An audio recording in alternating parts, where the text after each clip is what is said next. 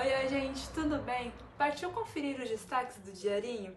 As Secretarias de Saúde de Navegantes e Balneário Pissarras confirmaram nesta segunda-feira os primeiros casos da varíola dos macacos. Com isso, Santa Catarina já tem 61 pessoas infectadas.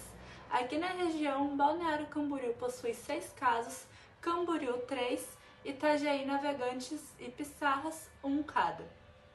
Os sintomas da doença são dores pelo corpo, febre, inchaços e erupções cutâneas. Ao tentar proteger o próprio filho, uma mulher foi estuprada pelo ex-companheiro.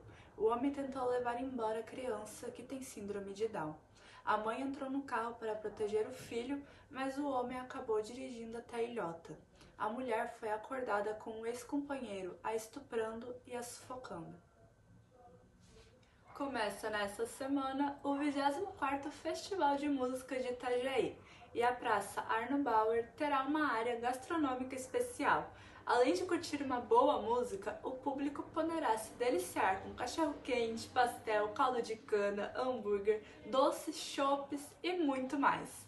A área gastronômica abre no dia 1 de setembro e a programação completa do festival você confere em diarinho.net.